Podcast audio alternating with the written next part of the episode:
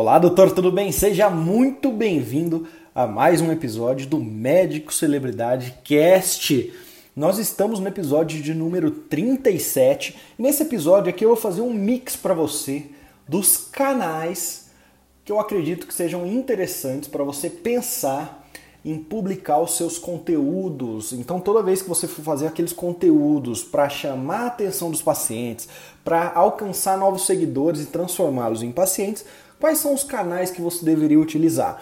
Então, em ordem, eu vou falar para você sobre por que você talvez deveria considerar e utilizar ter um canal de podcast, você médico ter o seu canal de podcast, ter um perfil no Instagram, ter um perfil no Facebook, ter o seu canal no YouTube, ter grupos de Telegram dos seus pacientes, trabalhar com lista de e-mail de pacientes e trabalhar com lista de WhatsApp. Então nós vamos focar nesses sete canais que eu te falei: podcast, Instagram, Facebook, YouTube, Telegram, lista de e-mail e lista de WhatsApp. Nós vamos falar nisso em ordem. Nós vamos falar, na verdade, desses canais em ordens. E o primeiro deles será podcast. Será que vale a pena você, médico, independente da sua especialidade, ter um canal de podcast para distribuir o seu conteúdo para cada vez mais pacientes e que no futuro isso consiga se transformar, se converter em pacientes para o seu consultório. Então eu vou te dar minha opinião e você vai ver o porquê que eu acho que você deveria sim ter um podcast. Primeiro que é o seguinte, até pouco tempo quase não se falava de podcast. Você pode lembrar, eu escutava podcast já há uns dois, três anos, quase todos os dias, e de alguma forma é uma maneira que eu aprendo ouvindo podcasts. Então eu que tenho o costume de ir para academia todo dia de manhã e ia escutando podcast. Eu, além de ir para academia escutando podcast, treinava escutando podcast. Mas a maioria dos brasileiros não tinham esse costume. O que, que é podcast? As pessoas nem sabiam o que, que era.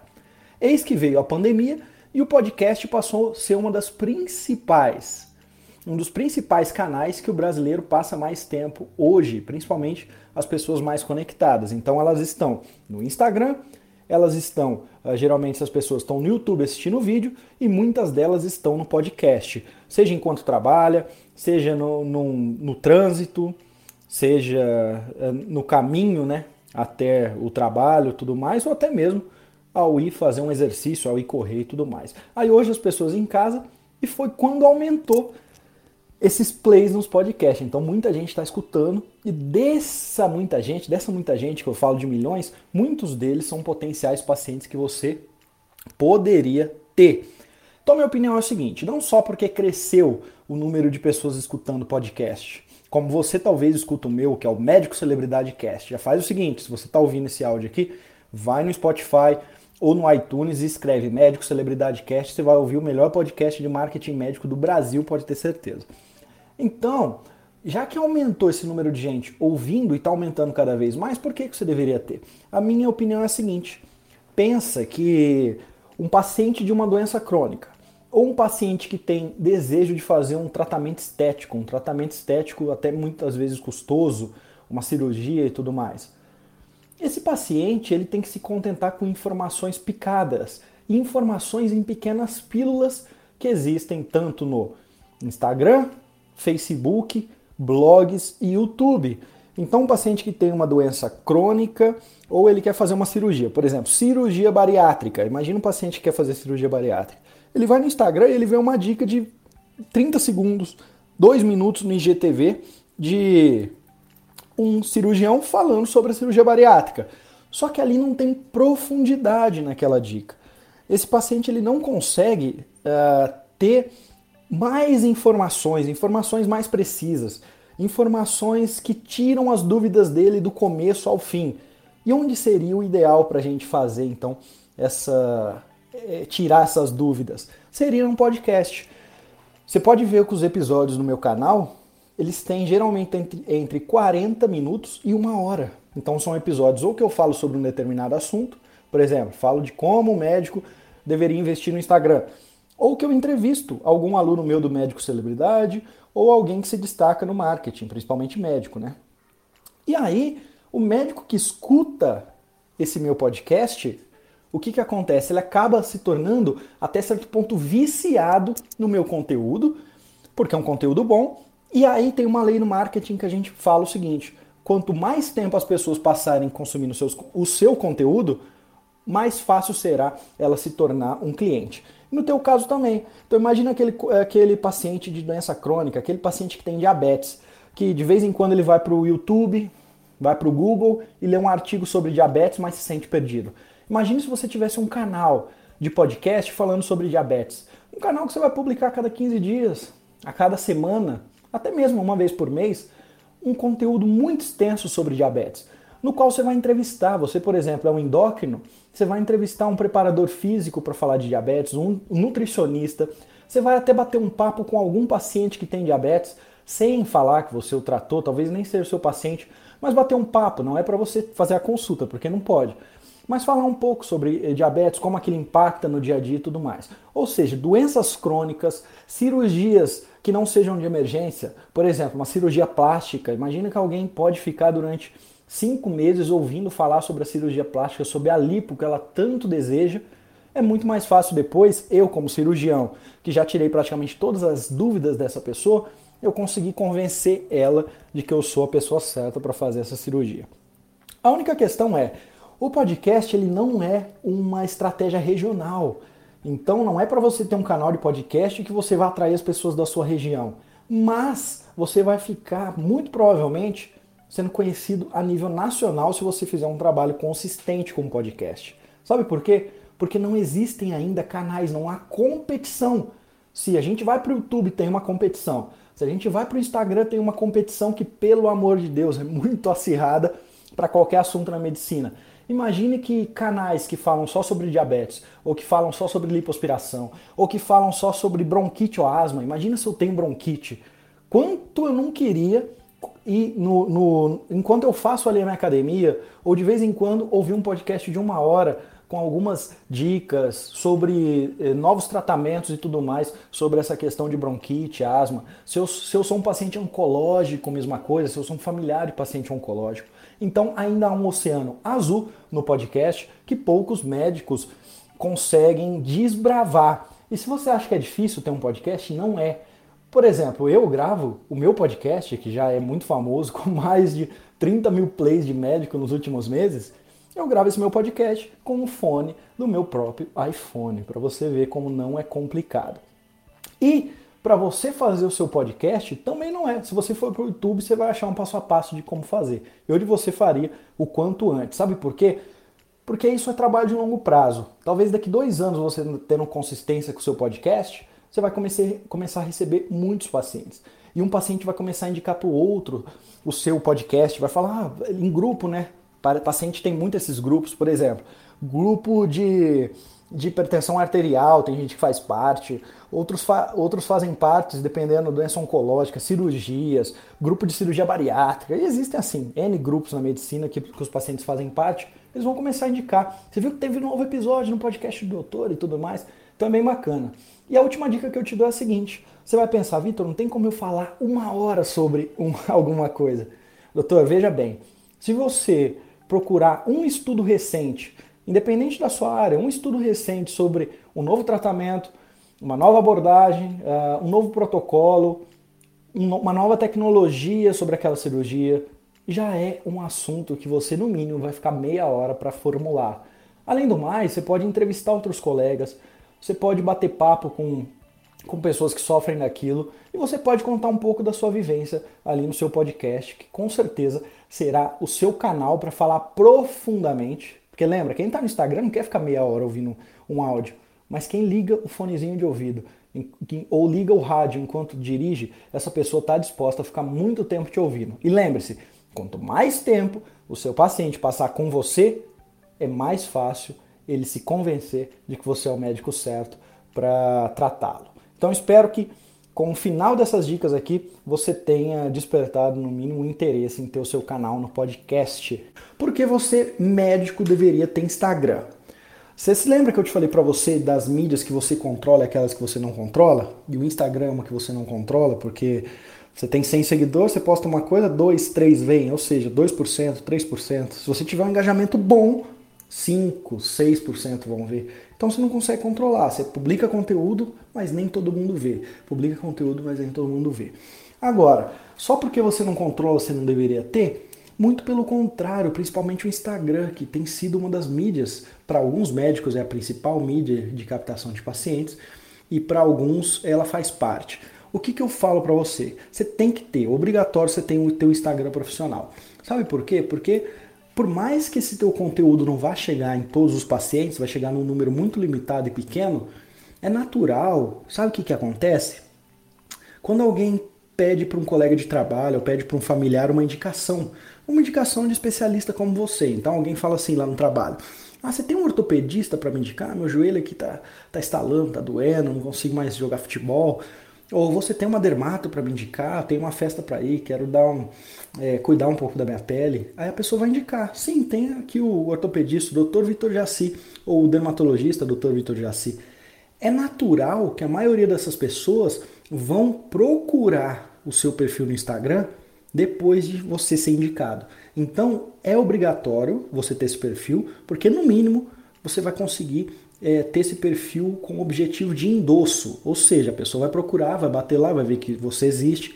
E as pessoas querem ver como que você é. Antes de, não sei se você já passou por essa experiência, mas muitos pacientes fazem isso. Eles primeiro eles sabem quem você é, eles sabem a tua voz, você é, a, a, tua forma física e tudo mais. Então já não é mais muito novidade. E é claro que a gente está falando de pacientes particulares e tudo mais, pacientes não urgência e tudo mais. Então é interessante você ter, no mínimo, para ter endosso, né?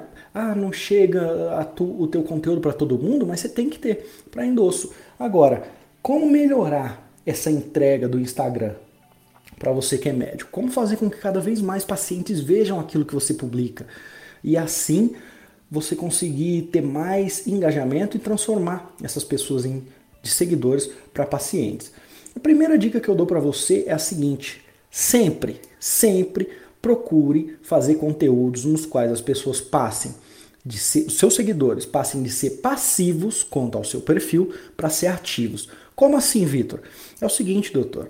Se você publica um story e aí você não fala para a pessoa deixar um recado, você não, você não faz uma enquetezinha no final, ou seja, ela não, de nenhuma maneira ela consegue interagir com o seu perfil, logo o Instagram vai pensar assim: esse perfil tem um engajamento baixo ele publica as coisas, ninguém comenta, ninguém curte, ninguém marca os amigos, ninguém compartilha, mas principalmente ninguém participa das enquetes, ninguém participa dos questionários, ninguém fala sim ou não quando ele pergunta. Ou seja, é um perfil fraco. Ao invés de eu mostrar para 4% das pessoas, eu vou mostrar para 3%, porque o perfil é fraco.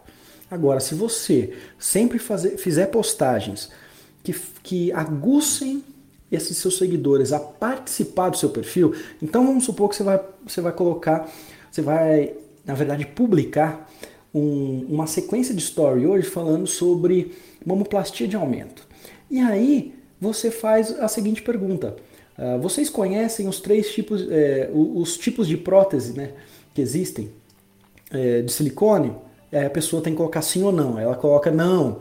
Aí depois, essa prótese, coloca uma foto assim, não de paciente, é claro. Vocês acham que ela é de perfil alto ou perfil baixo? Essa prótese aqui é para marcar é, o decote ou não é para marcar o decote? Aí a pessoa tem que colocar sim ou não, ou senão ela tem que colocar qual daqueles perfis ali de, de prótese ela gostaria. Ou seja, todo momento ela tem que participar. Essa é a primeira maneira de você começar a ter uma entrega efetiva e utilizar o Instagram como um canal de conteúdo. Outra coisa que você tem que fazer, postar story todos os dias. Ah, Vitor, eu não tenho tempo, então posta da foto da sua planta no jardim, mas poste um story todos os dias. Por quê? Porque se você não postar hoje, o Instagram é engajamento, lembra? Ele é uma máquina. Então, eu, Vitor Jaci, não postei hoje, mas o Dr. Pedro, ou até mesmo o blogueiro Pedro, postou um story. E a pessoa que me segue viu o story do Pedro, mas como eu, Vitor Jaci, não postei nada, ela não viu o meu, porque eu não postei. Logo o Instagram vai pensar que o, que o meu seguidor tem mais engajamento com a outra pessoa, ou seja, com o Pedro e não com o Vitor. Então por isso que todos os dias tem que marcar território, para que as pessoas continuem a engajar, engajar. Assim você vai utilizar como um canal efetivo. E a última dica que eu dou para você: não existe nada, mas nada tão forte para. Você pode ver que a maioria dos médicos que tem sucesso no Instagram eles fazem isso do que você bater papo com a sua audiência. Então é vídeo. Mas sabe o que você tem que fazer nesse vídeo? Falar de histórias de consultório. Claro, pelo amor de Deus, você não vai falar o nome do paciente, você não vai dar, dar, nenhuma pista de quem é, mas contar histórias. Falar, pessoal, eu tô lembrando aqui, há uns dois anos eu atendi um paciente que ele tinha uma dor aqui e essa dor irradiava para ali e esse paciente, e essa dor ficava pior, é, uma dor noturna muito forte, ou seja, a noite acentuava e aí acontecia isso.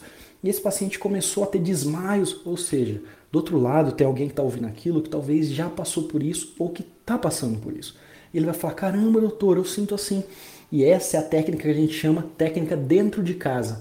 Quanto mais você conseguir sintetizar aquilo que os pacientes falam para você, e vai lá no Instagram e fala sobre esses casos, a pessoa ela vai ter ao longo do tempo uma percepção que você está dentro da casa dela, vendo tudo acontecer.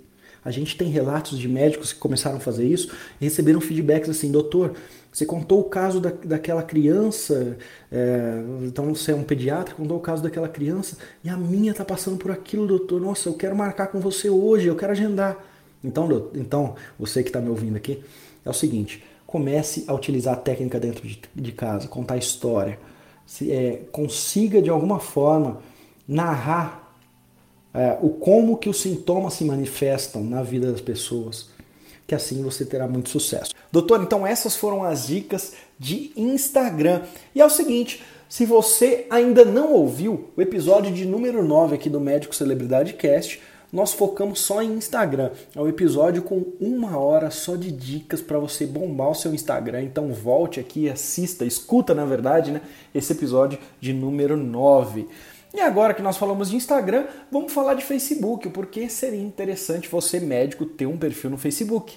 Para começar, eu acredito que sim, você tem que ter a sua conta profissional ali no Facebook, tá bom, doutor? Então você tem que ter a tua conta profissional e eu vou te dizer por quê.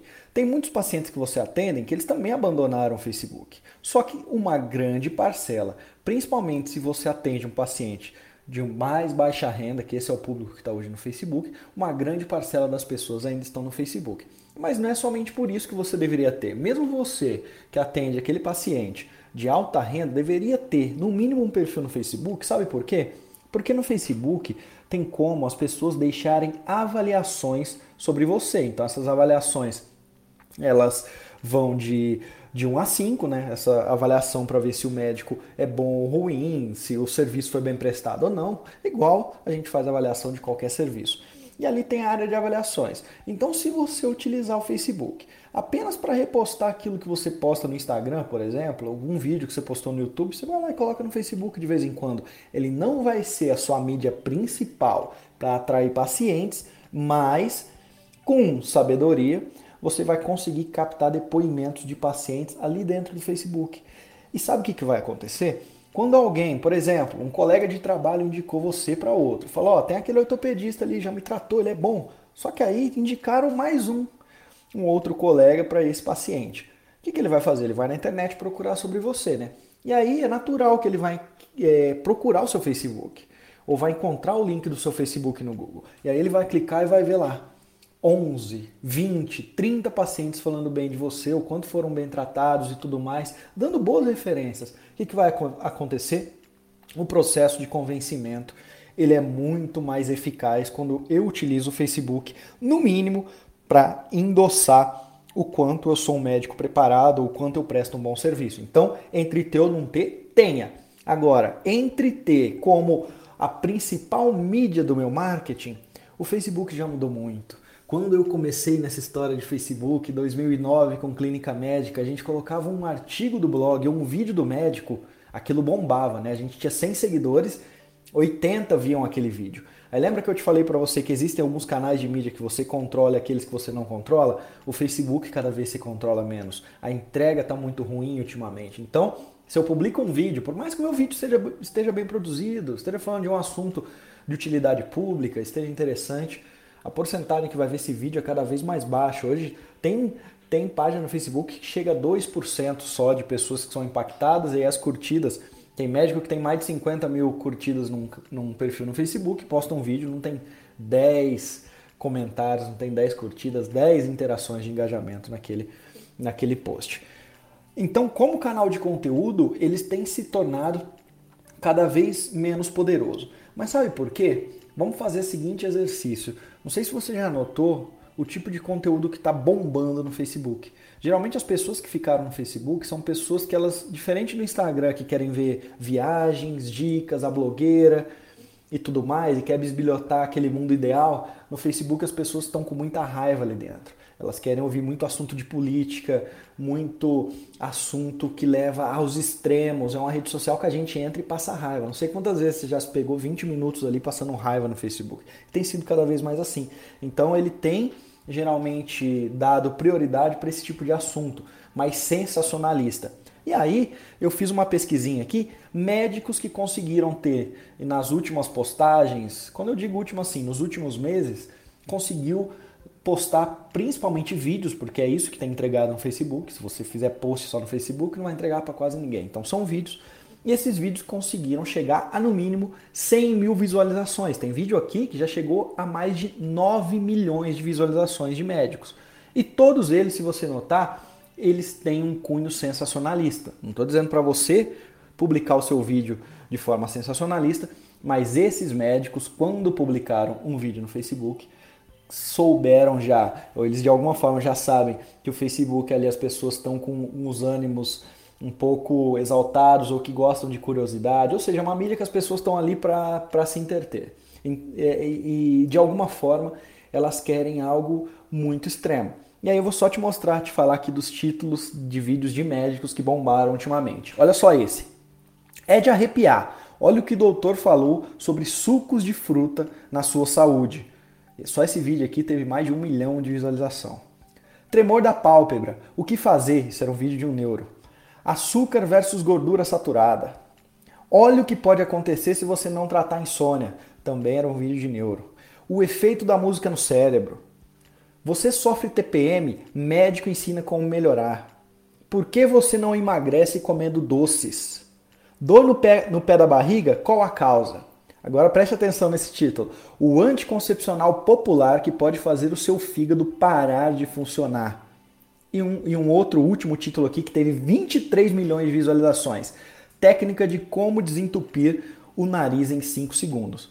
Você pode notar que são vídeos que utilizam no título algo muito sensacionalista, que a pessoa está ali no feed de Facebook, é a primeira coisa, ela é chamar a atenção para esse sensacionalismo, ou ele tem muito sensacionalismo, ou ele tem muita curiosidade. E aí, se você um dia faz o seguinte, Entra hoje no seu Facebook clique em um vídeo, você vai ver que você vai ficar ali uns 10 minutos vendo um vídeo após o outro, porque ele foi feito, o algoritmo foi feito para acontecer assim. Você vai ver que os vídeos que estão sempre aparecendo para você ou são muito sensacionalistas, que despertam raiva, ou são que despertam muita curiosidade. Então, se você quer ainda utilizar o Facebook como um canal de conteúdo para espalhar cada vez mais a sua mensagem, infelizmente, você terá que fazer algo ou sensacionalista ou algo muito curioso, porque simplesmente falar de maneira séria não terá tanto sucesso. Isso não quer dizer que você não tem que falar de maneira séria. Eu sugiro que você faça da maneira séria igual você quer fazer, se você se sentir confortável, é claro, mas não espere ter muitos likes e curtidas. Apenas tenha o Facebook para que quando alguém for procurar a sua mídia, tenha um endosso ali de que você exista, então é interessante ter com algumas fotos suas e principalmente com depoimentos de pacientes. Essas foram as minhas dicas para você ter, aplicar na verdade no seu perfil do Facebook, doutor. E agora nós vamos falar de YouTube. O porquê você deveria ter um canal no YouTube. Como que eu, Vitor Jaci, uh, indicaria você para trabalhar no YouTube, principalmente você que está começando. Você que ainda nunca gravou um vídeo, que tem ainda dificuldades em gravar um vídeo, mas sabe que todo paciente, e aí ó, anota isso.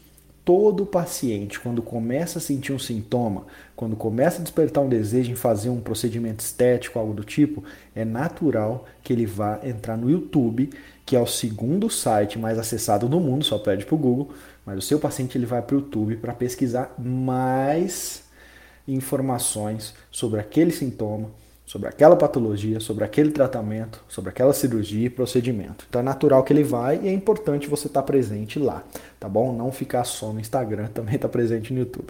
E aí as dicas que eu te dou aqui, eu, eu selecionei algumas, são dicas de fácil entendimento e que eu vejo que esses médicos que têm canais grandes em comum, eles fazem muito bem isso.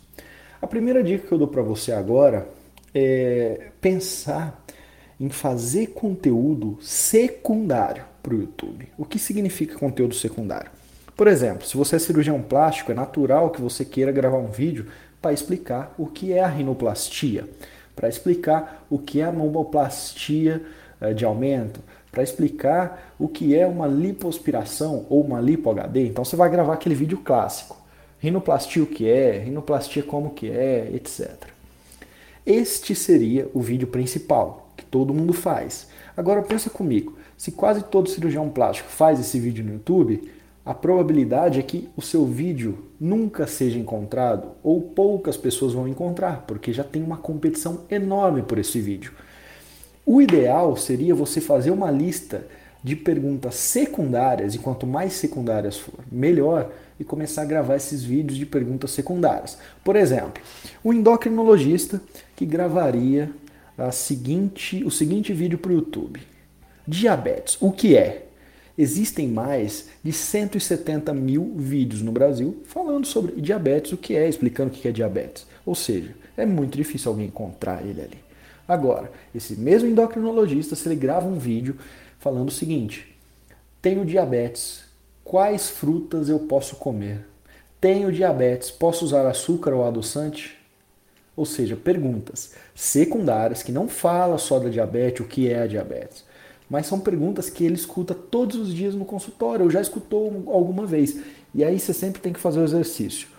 Tenha sempre uma folhinha, uh, que, que esse é o segredo que eu vi que alguns têm. Tem uma folhinha separada, toda vez que o paciente te fazer aquela pergunta, que não é capciosa, uma pergunta que um ou outro já te fez, mas que não é tão comum, você anota. Você anota, porque é essa pergunta que vai virar um bom vídeo, que vai virar um bom vídeo no YouTube. Por quê? Porque não vai ter ninguém mais falando sobre aquilo. E ainda o YouTube, ele não tem uma barreira de ele tem uma barreira de entrada bem mais alta que o Instagram, então ele não, ainda não tem tanta competição assim para a área médica. Imagina que você, que é o endocrinologista e quer entrar no Instagram, muito fácil, abre a conta, posta uma foto, contrata uma agência para fazer um post ou outro, é muito fácil. Já no YouTube você precisa gravar, precisa dar cara, precisa colocar vinheta, editar o vídeo. Então poucos médicos entram nessa situação, sendo que quando o paciente, nessa mídia na verdade, quando o paciente precisa é, de informações, ele recorre ao YouTube também. Não quero dizer que é melhor que o Instagram, mas no mínimo é melhor ter os dois, né? Então a primeira coisa é ir para os temas secundários. Segunda coisa que eles fazem muito, faz, você tem que fazer muito conteúdo. Não adianta ir para o YouTube fazer dois, três conteúdos e achar que seu canal vai bombar e tudo mais. O que, que esses médicos fazem? Eles publicam no mínimo três vídeos por semana, então você vai publicar três vídeos por semana durante um ano. O que, que vai acontecer? A maioria dos vídeos, 10, 20, 100, 500, mil pessoas vão ver. Mas um desses vídeos com certeza vai bombar. E foi o que aconteceu com o canal de todos eles. Você pode até ouvir nas entrevistas. Do nada, um vídeo ali deu muito certo foi encontrado por muitas pessoas, muita gente foi para o canal, logo os próximos vídeos, que quando quanto mais pessoas eu tenho no meu canal, mais pessoas são informadas de um vídeo novo. Eu já saio ganhando, é, porque eu já tenho uma audiência ali. Então, um dos seus vídeos é meio que loteria, um deles vai dar muito certo. Você pode ter certeza se você fizer isso com uma frequência muito grande. Agora, outra dica que eu te dou é utilizar, isso eu dou para todas, né? Utilizar muito transmídia. Então, você por exemplo, você publicou um vídeo sobre asma no seu, no seu YouTube. E aí você publica esse vídeo, 10, 15 pessoas vão assistir, porque você não tem um canal grande. Agora, você já tem o e-mail dos seus pacientes, você já tem uma lista de transmissão no WhatsApp, você já tem um Instagram, publicou um vídeo novo, o que, que você vai fazer? Vai falar, ó, pessoal, arrasta, clica, clica aqui e assista um novo vídeo. Ou seja, já no, nas primeiras horas esse seu vídeo já vai ter 200, 300, 500 visualizações. E o grande erro é publicar no YouTube e não usar outras mídias para divulgar esse vídeo que eu publiquei. Logo, eu vou ter poucas curtidas, sendo que eu já poderia começar com 200, 300, 500 visualizações, se eu tenho muita mídia em outros canais. E na primeira hora, logo o YouTube vai pensar: opa, esse vídeo deve ser muito bom, deixa eu mostrar para mais gente. E aí, automaticamente, o robozinho do YouTube trabalha ao seu favor, né? E aí, a última dica que eu te dou é a seguinte: existe um erro que eu vejo que médicos que têm canal no YouTube que fazem, que ele faz o vídeo, e terminou o vídeo e acaba por aí. Você sempre tem que pensar num vídeo de YouTube como o seu maior canal de entrada, onde as pessoas vão acabar te conhecendo. Mas não é porque eu conheço um cirurgião plástico no YouTube que eu vou fazer uma cirurgia plástica com ele. É ou não é? O processo de decisão é muito longo. Até mesmo para pacientes de emergência, não é porque eu estou sentindo uma dor, eu preciso ir num pronto-socorro, mas eu achei um vídeo ali, eu vou agendar com esse médico. Não é bem assim. Então, é interessante você sempre pensar o seguinte: uh, o inbound marketing né, sempre fala o seguinte, é uma coisa que eu sempre vou te indicar. Terminou o vídeo, nos, terminou não, mas no último minuto, deixa para você falar o seguinte: aqui abaixo você vai ter que instruir, vai ter que falar o que, que é. Aqui abaixo, se você quer saber mais sobre essa dor, sobre essa cirurgia, sobre esse tratamento, qualquer coisa que você estiver falando, clique aqui que você vai baixar, por exemplo, um e-book que eu tenho. Ou se não, clique aqui que você vai para o meu canal no Telegram. Ou clique aqui que você vai falar diretamente com a minha secretária. Ou clique aqui que você é, conhecerá o meu Instagram e lá a gente vai passar a falar disso com mais frequência. Ou seja, sempre pensar no YouTube como um canal de entrada para levar depois para uma outra ação. Essas foram as minhas dicas sobre o YouTube, é claro que não todas. No curso Médico Celebridade a gente tem uma aula extensa com todas as dicas de YouTube, aqui eu trouxe algumas para vocês, mas acho que já deu para ajudar. E agora nós vamos falar de Telegram.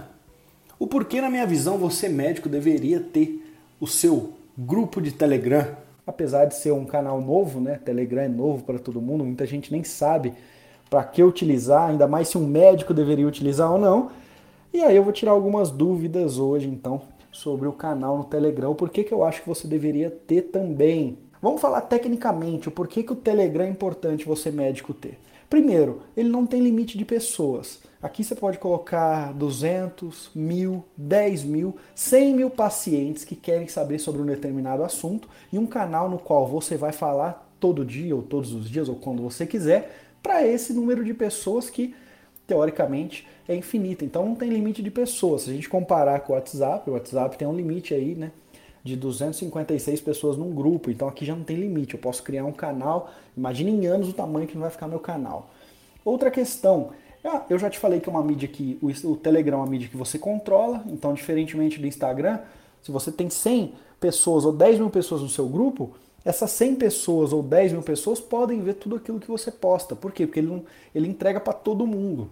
Então a entrega é geral. É claro que muita gente não vai entrar todo dia, você nunca vai alcançar 100%, mas você vai sempre alcançar um número grande. Quanto maior for o teu grupo, mais gente você vai alcançar. E por último, tem os elementos dinâmicos aqui no Telegram que eu acho muito bacanas. Pode fazer enquete com os pacientes, perguntar o que, que eles é, querem saber ou não, o que, que eles acham desse tratamento A ou B, como que eles se sentem, coisas do tipo. Então, tem muito, muita funcionalidade que no WhatsApp não tem. Então falei para você tecnicamente se, deve, se você deveria ter ou não. Legal. Agora, eu no seu caso, eu utilizaria Telegram.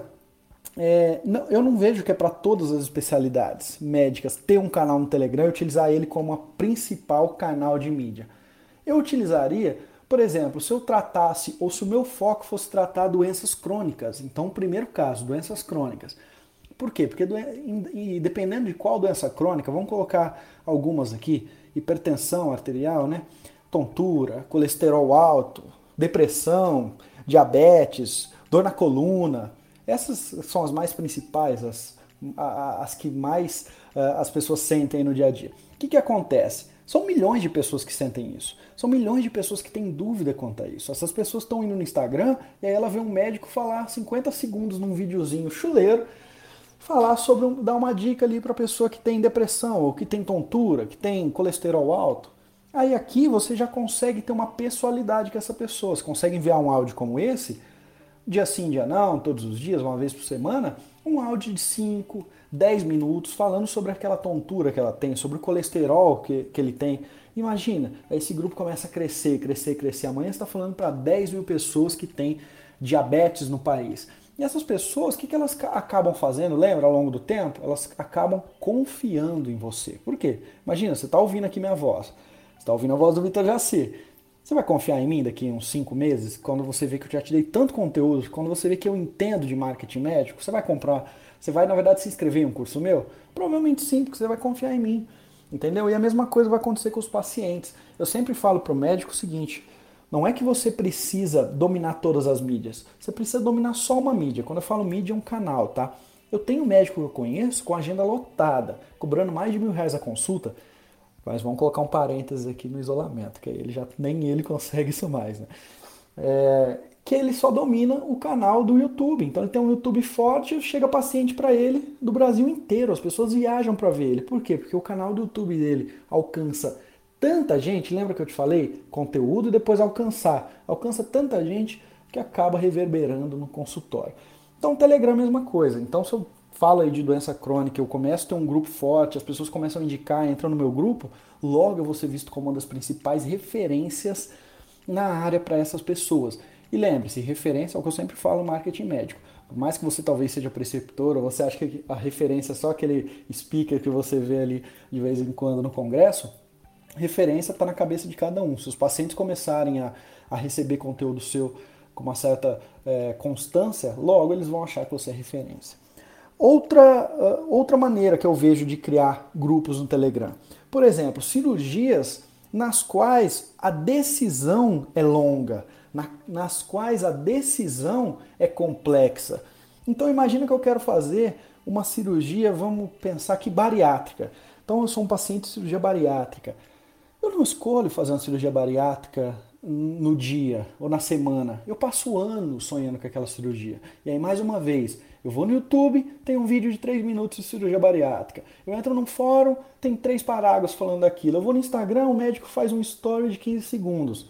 Vai me convencer? Nem tanto. Imagina que eu ouço esse médico falar durante um ano sobre prós, contras, para quem que é, como que é anestesia, e um dia ele convida no grupo para ir o plástico falar do pós-bariátrico e tudo mais. Logo, eu vou confiar muito nele, a probabilidade, né? É lógico que se eu estiver muito distante, dependendo também do, do meu plano ou não de saúde, eu não vou fazer com ele. Mas sempre a gente pensa alcançar o máximo de pessoas possível, que sempre vai reverberar pacientes para o consultório. Então eu pensaria também nessas cirurgias que têm uma complexidade é, e tempo também, uma complexidade, complexidade de ação. Por exemplo, mamoplastia, mesma coisa, as pessoas sonham aí com silicone da vida, mamoplastia de aumento, né? durante anos. Então eu teria um grupo também. Uh, agora, cirurgias de emergência. Cirurgias nas quais a pessoa em uma semana ela vai, descobre que tem que operar e também algumas cirurgias eletivas, mas que não faz tanto sentido. Uh, é imediato. Eu não vou ter um grupo falando de hernia de ato, você entendeu? Mas quando é algo mais complexo, no qual, principalmente ligado a desejo, é interessante você ter esse grupo.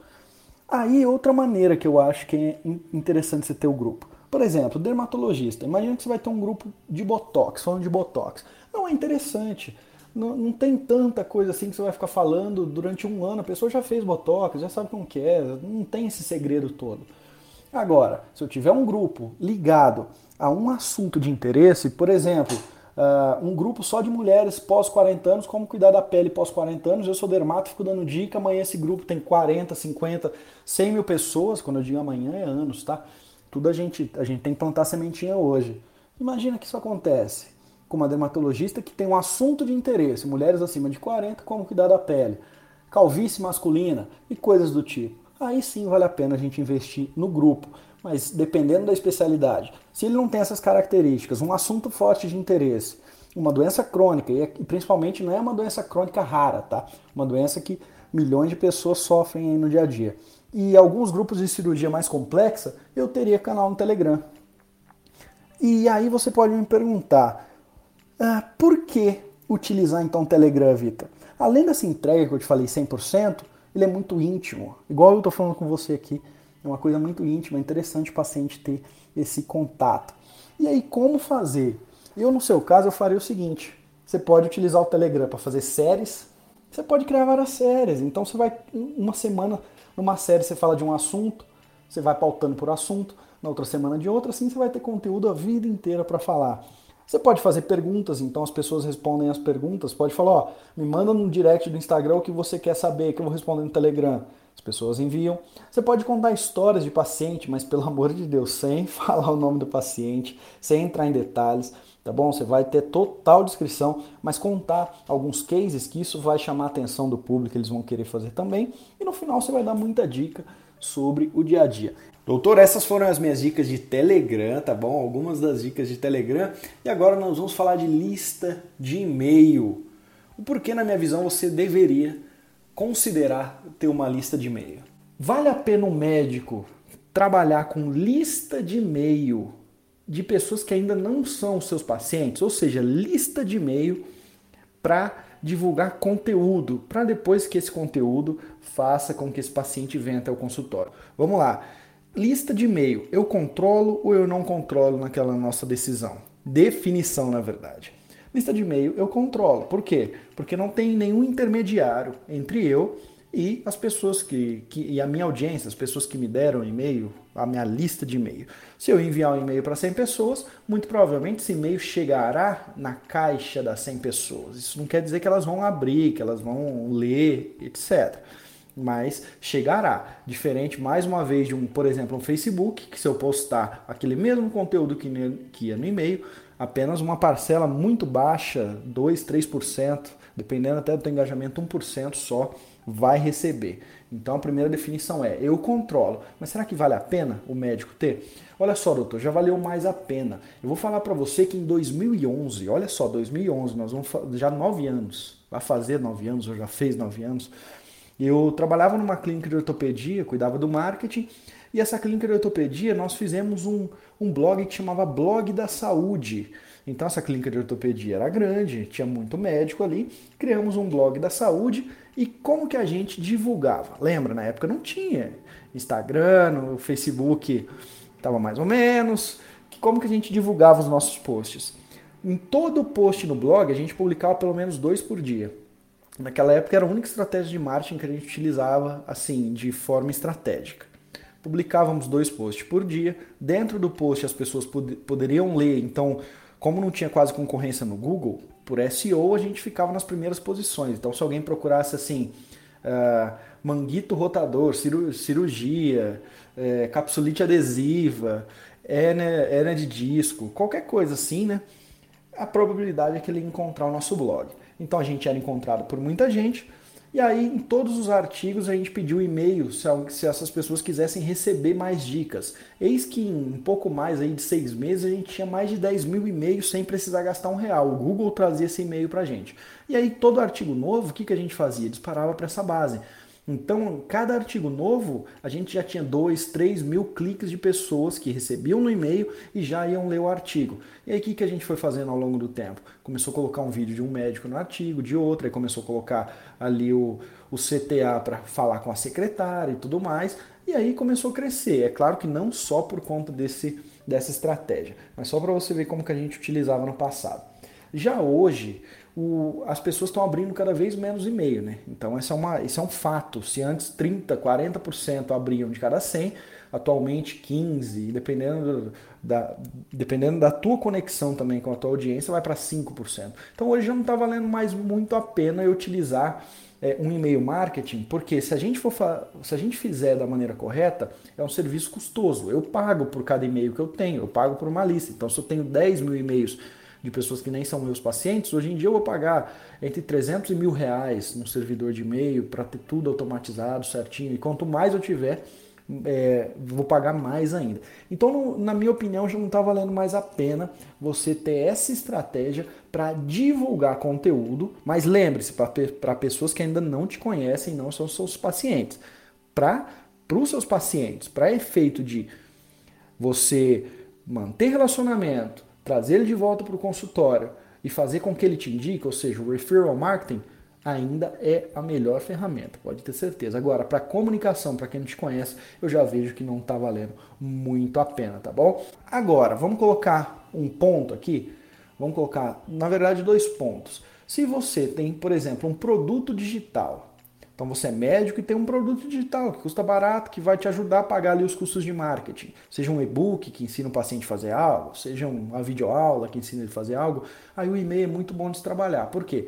Porque você vai dar dica para esse paciente e aí de vez em quando você vai enviar ali o seu infoproduto para capitalizar e aí é a melhor alternativa que tem. Não sei se você já recebeu os meus e-mails, eu tenho uma lista de e-mail com uma dezena de milhares de médicos já cadastrados nos últimos sete anos, talvez você receba os meus e-mails. É um e-mail que eu converso muito com a minha audiência. pergunto opinião, eu conto histórias, ou seja, essa é a maneira correta de se utilizar o e-mail marketing. Mas por quê? Porque no fim eu tenho um produto para vender. Agora, se você não tivesse produto, é mais complicado. E o outro ponto é, se você conseguir captar e-mail de pessoas, aí sim que moram na sua região de atendimento, aí sim vale a pena. Porque quando a gente está na internet, você acaba captando e-mail e, como é custoso, de pessoas do Brasil inteiro e aí já não valeria a pena. Agora, se você tem e-mails de pessoas da sua região, manter essa base, nutrir essa base ao longo do tempo, até porque não será dezenas de milhares de pessoas, serão algumas centenas, alguns milhares, isso vale a pena sim, aí vale a pena investir. Essas foram as dicas então sobre ter lista de e-mail e agora nós vamos falar sobre lista de WhatsApp.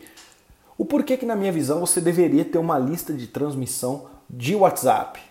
Eu acho que você já recebeu o conteúdo, já mandou conteúdo alguma vez por lista de WhatsApp, né? Então você tem o contato ali de, de algumas pessoas, pode ser dezenas, pode ser centenas. Você distribui um conteúdo e envia para todo mundo ali da sua lista. Então todo mundo recebe.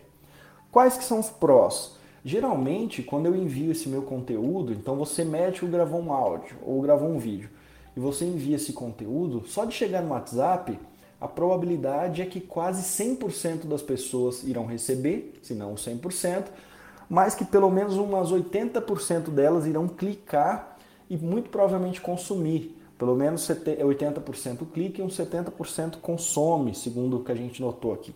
Então vamos supor que você tem um contato de 200 pessoas. Você fez um videozinho no YouTube, mandou ali na lista de WhatsApp o link do vídeo, que já vai aparecer o vídeo ali para a pessoa, ela clicou e aí ela vai para o YouTube assistir. Qual que é o pró disso tudo? Quando você está começando a fazer conteúdo, o que, que acontece? Se você ficar refém só dessas mídias nas quais você não controla, por exemplo, todo o seu conteúdo vai ali para o Instagram. Você fez um videozinho sobre, por exemplo, cirurgia plástica, você colocou no Instagram. Eu já te falei que 2, 3% de quem segue você vai ver aquele vídeo. Agora, se você envia esse mesmo vídeo, o link, então se você colocou no IGTV, você vai ter um link. Se você colocou no feed, você vai ter outro link. Ou se você colocou no YouTube, você vai ter outro link. Se você publicou no seu blog, você vai ter um link. Se você envia esse link para sua lista de transmissão com uma chamada que, que, que desperte o interesse naquelas pessoas que são na sua lista, e você já conhece elas melhor do que eu, para que elas cliquem, logo o seu conteúdo já vai sair do zero, vamos lá, do zero, para centenas de pessoas que já vão clicar já no começo. E aí a gente pode até falar tecnicamente que isso é muito bom, sabe por quê? Vamos supor que você coloque um vídeo no YouTube, que você suba ali seu vídeo no YouTube falando sobre diabetes, é, diabetes na juventude. Então você é um endocrinologista falando sobre isso. E aí você colocou esse vídeo no YouTube. Só que você não tem audiência ainda no YouTube. Então, quando você sobe esse vídeo, pouquíssimas pessoas vão assistir. Logo, o algoritmo do YouTube vai pensar assim: ah, esse vídeo não é tão bom, a gente não vai dar prioridade para ele, não vamos ficar mostrando para todo mundo. Agora, se você, ao publicar o vídeo no YouTube, pega esse link e envia nessa sua lista de WhatsApp para centenas e principalmente algumas centenas de pessoas, o que, que vai acontecer? Logo o seu vídeo já vai começar, ao invés do zero, já com 180, 200, 300 visualizações. E aí logo o YouTube vai pensar, esse vídeo parece que é bom. Em uma hora ele já teve tudo isso de visualização, vamos mostrar ele para mais gente? E aí ele começa a mostrar para mais gente. A mesma coisa quando você fizer um IGTV no Instagram. Então, você acabou de publicar o IGTV, você pega o linkzinho e manda na sua lista de transmissão no WhatsApp, logo o Instagram vai pensar, nossa, um monte de gente viu esse vídeo aqui, é, parece que é bom, vamos mostrar para mais gente ainda. Você está entendendo que como os algoritmos funcionam? Então, a lista de transmissão no WhatsApp, além de você alcançar um número maior de pessoas, o que, que acontece? Ela trabalha em pró desses mecanismos, dos algoritmos das mídias sociais. Por isso que é interessante você ter a tua listazinha ali de transmissão. Agora, vamos falar os contras. Eu já vi médico perder conta de WhatsApp porque tinha uma lista de transmissão, mas as pessoas que estavam nessa lista de transmissão não tinham o um número do médico agendado no, no celular dela. Então, sabe quando a gente é, quando você recebe um contato, você agenda no, no, na agenda do seu celular. Se essas pessoas não agendarem seu contato, vai parecer que está fazendo spam. E aí, ao longo do tempo, o WhatsApp vai pensar que você faz spam e vai, pode até banir o seu WhatsApp. Então é interessante que você envie para pessoas que te conhecem, para as pessoas que querem receber o seu conteúdo. Para mim, é, é, lógico que se você tem uma lista ali, lista no WhatsApp ela é meio limitada, ela não é igual o Instagram, Facebook, YouTube, que você vai ter centenas de milhares de pessoas potenciais te seguindo. Mas, se você tiver uma listinha ali com seus 200, 300 pessoas, sempre serão os mesmos que você vai alcançar? Sempre. Mas são aqueles primeiros que vão te dar aquele empurrão para que o algoritmo faça sentido para você. Então é interessante estrategicamente você criar sua lista aí de transmissão com pelo menos a primeira centena ou 200, 300 pessoas para receber toda vez que você fizer um conteúdo novo, tá bom? Além do que, quando você tem também essa lista, qualquer mudança que aconteça, por exemplo, ah, agora eu vou começar a atender telemedicina, erro que muito médico cometeu. Eu começo a atender telemedicina, eu já vou avisar lá no Instagram, mas lembra, 2, 3% vai ver que você atende telemedicina. Se você tem tua listinha ali com 300 pessoas, principalmente da sua região, que querem receber seu conteúdo, no WhatsApp, você poderia ter avisado as 300. Então essas foram as algumas das dicas, né, para você colocar em prática sobre lista de WhatsApp. E doutor, muito obrigado pelo seu tempo, por ter escutado esse episódio até o final, então eu te agradeço de verdade. Sei que você está muito empenhado em conseguir bons resultados, em, em conseguir alavancar sua carreira médica, porque se você escutou até, até aqui, você está. E do mais, qualquer dúvida que você tenha sobre tudo isso que a gente falou aqui nesse episódio, entre em contato via direct no meu Instagram, VitorJaci. E em breve eu vou lançar a nova turma do curso Médico Celebridade, que é o curso mais completo de marketing médico do Brasil, sem dúvida nenhuma. E esse curso vai fazer, com certeza, em pouco tempo você alcançar os seus resultados à frente daqueles seus colegas que não vão saber as estratégias que eu vou te ensinar no Médico Celebridade. Então, procura saber, é, envia um direct para mim, siga as minhas, as minhas mídias sociais, que quando esse curso, que abre poucas vezes no ano, no último ano abriu duas turmas e esse ano já será a segunda turma, te espero então no Médico Celebridade, no curso. E do mais, para a gente finalizar aqui, meu muito obrigado mais uma vez. Até o próximo episódio do Médico Celebridade Cast.